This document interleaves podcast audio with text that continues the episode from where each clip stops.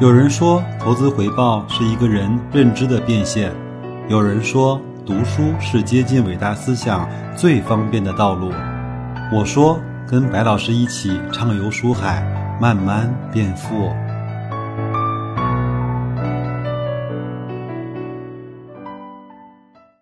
各位好啊，今天是周三，咱们惯例是学习、读书、分享的时间。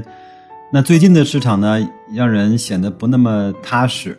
我不知道很多人在投资的历程中啊，这是第几次经历这样的难熬的时代？第一次，有的可能是第二次，反正白老师已经记不清楚自己经历了多少次类似于这样的至暗时刻了。那我呢，今天也给大家选择了这本《慢慢变富》的一个专门的篇章，叫耐心十条。先来一做 S 化投资呢，他用他。非常有逻辑和非常务实的文笔来阐述，在他心中，在投资的事情上耐心的重要性。那我们就一块儿来去分享和学习。贤大说，耐心呢是投资中最为可贵的品质之一。耐心是投资中，耐心在投资中的重要性，怎么强调也不过分。所有的投资大师都告诉我们耐心的极端重要性，所以。我们在整个的投资生涯中，除了要具备理性之外，还必须要时时的告诫自己耐心，耐心，再耐心一些。那说到这儿呢，我想插一个图片给大家看，就是我呢书桌上一直放着一个我朋友手工做给我的一个木质的雕像，那是一个牛，他也知道我做投资也是非常期待我们能够经历一个很好的牛市。那在。雕像的底座上呢，我自己就写了这么一句话：等待加忍耐等于投资成功。当然，应该是在一个正确的方向和道路上等待和忍耐。如果各位想看的话，我也把这张这个雕像呢和贤大这本慢慢变富的书，呃，拍在了一起，可以给大家做一个提醒吧。那什么是耐心呢？应该说啊，这是被很多书所谈烂了的话题，而本书似乎也谈不出什么新意了。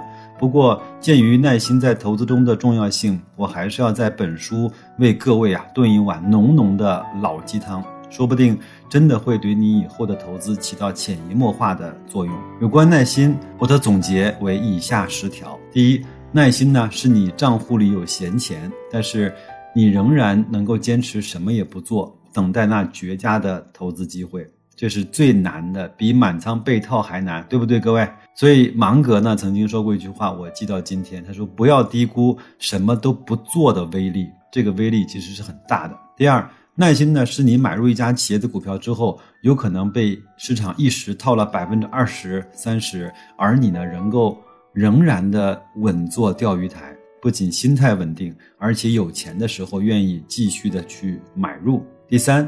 耐心是在你的组合之中呢，有的股票一两年不涨，甚至下跌，而相比之下，你看好但没有持有的股票，早已经轻舟已过万重山了。你仍然相信自己的选择，并且不受种种外来的诱惑，即使现实的情况是你不看好也没持有的股票。倒是涨个不停，对吧？被炒得翻天覆地的。第四啊，耐心是你懂得，一旦做出了买入的决定之后，你就是这家企业的合伙人。市场的每日涨跌，市场先生的抑郁或者是狂躁，甚至明天股市关门，跟你也没有什么影响。你需要做的是，若干年以后与合伙人谈播种后的收获。第五，耐心是你利用了百分之八十的难熬时光。等待那百分之二十收获的高光时刻。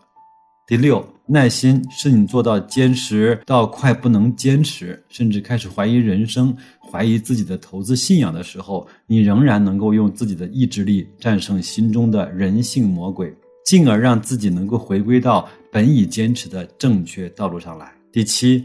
耐心是别人赚了百分之几十或者一两倍而承受不了赚钱之乐的时候，你仍然能够不为一时的浮盈所动摇；或者是你在一只股票上赚了十倍、几十倍的时候，仍然能够处然泰之，心中明了自己所持企业的价值几何。这是非常非常难的，我把它叫做人生的极致巅峰体验。第八。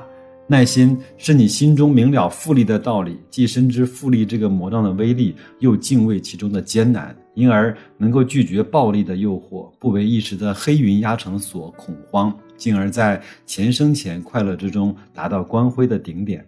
第九，耐心呢，是你在看似波澜不惊的一个又一个的平庸年份中，最终享受不平庸的人生财富结局。第十，耐心归结成一句话。是做市场上大多数人做不到的事情。耐心是人人皆知的浅显道理，但大多数人却做不到。这碗老鸡汤怎么样？够浓吧？如果你真正的喝了下去，那么耐心的品质自然也就具备了。